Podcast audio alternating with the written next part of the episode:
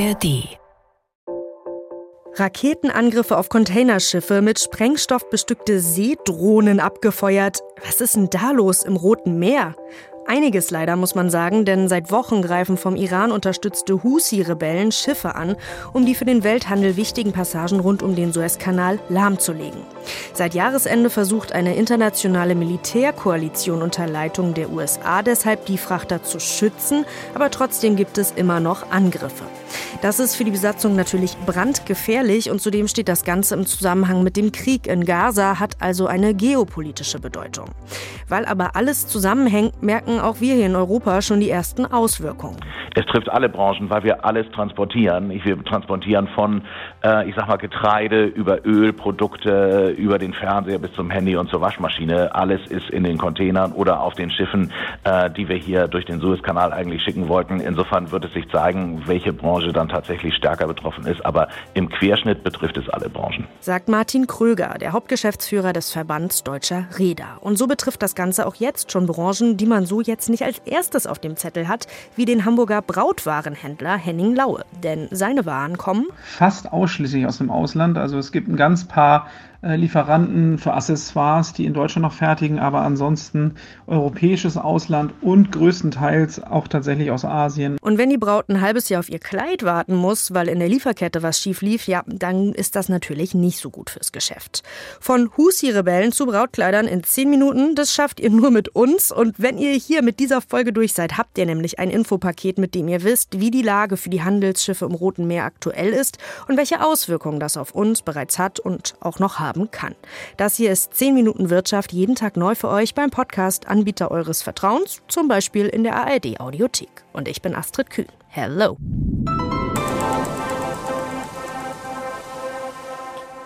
Und über all diese Entwicklungen hat sich mein Kollege Markus Plättendorf informiert. Hi Markus. Hallo Astrid. Du sag doch erstmal ganz allgemein, was ist da los und warum betrifft uns das? Ja, also das, das ist eine ziemlich komplexe Gemengelage, die wir da haben. Aber ich versuche das jetzt mal wirklich ganz kurz und vor allem sehr vereinfacht auszudrücken. Danke. Bitte. Die Houthi-Rebellen, die äh, sind Teil einer, einer selbsternannten Achse des Widerstands gegen Israel. Und sie unterstützen zumindest indirekt die Hamas. Diese Angriffe auf Schiffe, die hat's hat's auch vorher schon gegeben, aber seit dem Krieg Israels gegen die Hamas sind die eben deutlich mehr geworden. Und äh, was wollen die Houthis damit? Die wollen Israel unter Druck setzen, damit das Land zum einen diese Offensive im Gazastreifen beendet.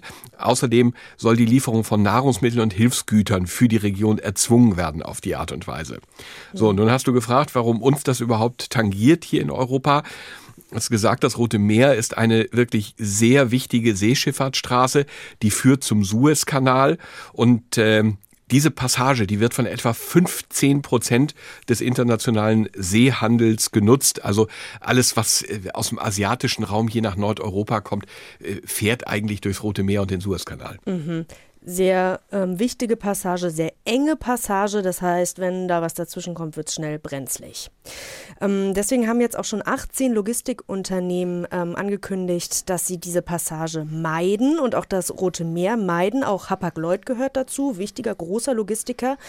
Was hat das für Auswirkungen, wenn die Schiffe jetzt die längere Route um Südafrika rumfahren müssen? Äh, in erster Linie dauert die Fahrt mal länger. Also, Wie viel länger? Ja, also muss man immer im Vergleich sehen. So ein Container von Asien nach Europa, der ist normalerweise etwa drei Wochen unterwegs. Das können auch fünf oder sechs sein, je nachdem, wie viel Zwischenstopps gemacht werden, um Container auf und mhm. abzuladen.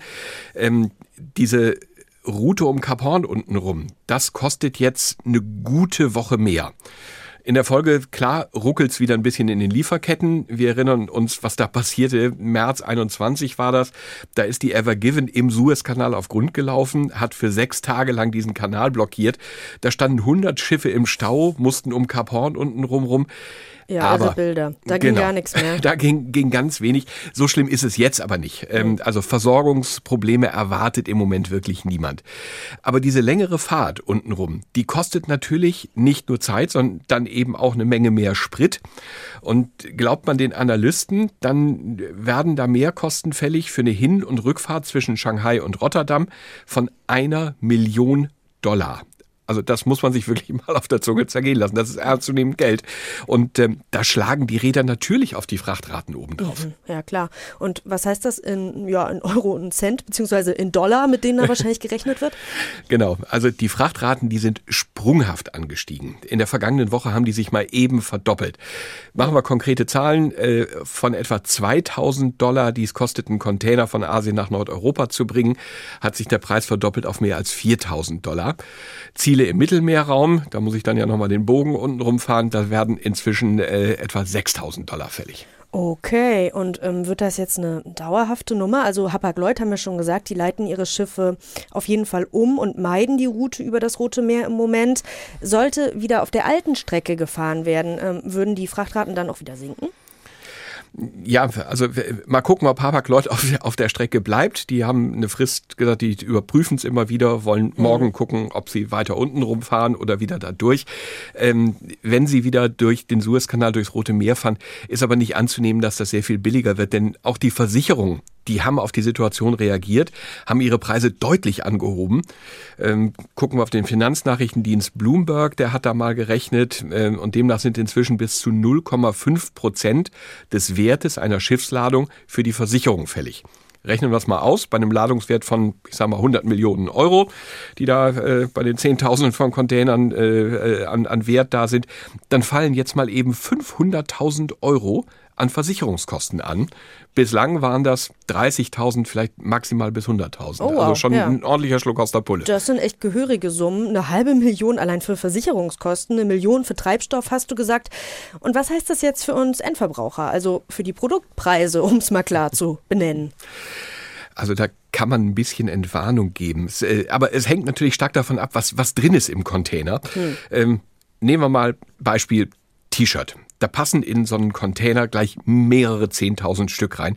Da relativiert sich das natürlich. Die, die Frachtratenverdopplung, die macht da also nur ein paar Cent pro T-Shirt aus. Mhm. Sieht natürlich anders aus. Habe ich jetzt in einem Container nur eine Maschine drinstehen oder zwei, äh, dann muss ich das auch äh, voll auf den Preis aufschlagen. Sieht die Rechnung anders aus. Aber, das ist jetzt eben ein wichtiger Teil, es geht oft nicht um Endprodukte. Äh, dir ist es vielleicht völlig egal, ob dein T-Shirt jetzt 10 Cent oder 20 Cent mehr kostet. Äh, in den Containern sind aber oft auch Vorprodukte für Dinge, die hier hergestellt werden. Schrauben zum Beispiel, andere Rohstoffe. Und die sind oft auf den Cent genau knapp kalkuliert. Mhm. Und dazu kommt, äh, es, es werden ja nicht nur Container durchs Rote Meer geschippert, da gehen auch Gas, Getreide, Öltransporte durch. Deren Preis wird schon weit vor dem Transport an Börsen ausgehandelt. Und da wird das Risiko eingepflegt. Da sehen wir, dass schon die Sorge vor den Angriffen, den höheren Frachtraten und möglichen Versorgungsengpässen zum Beispiel den Ölpreis nach oben getrieben hat. Oh ja, klar. Klar, Unsicherheit ist was, das mögen Anleger gar nicht. Ne? Das genau, so sieht's aus. Ja. Aber gute Nachricht, äh, wir sind glücklicherweise noch ganz weit weg von den Frachtraten, die wir während der Corona-Pandemie gesehen haben. Da kostete so ein Containertransport von Asien nach Nordeuropa nämlich nicht 2000, nicht 4000, sondern 14.000 Dollar. Oha, ja, und das haben wir auch alle ganz deutlich mitbekommen damals. Aber gut, dass es jetzt scheinbar noch nicht so schlimm ist. Falls sich die Lage weiter verschärft, du wirst es uns sagen, Markus. Vielen Dank bis hierhin. Sehr, sehr gern.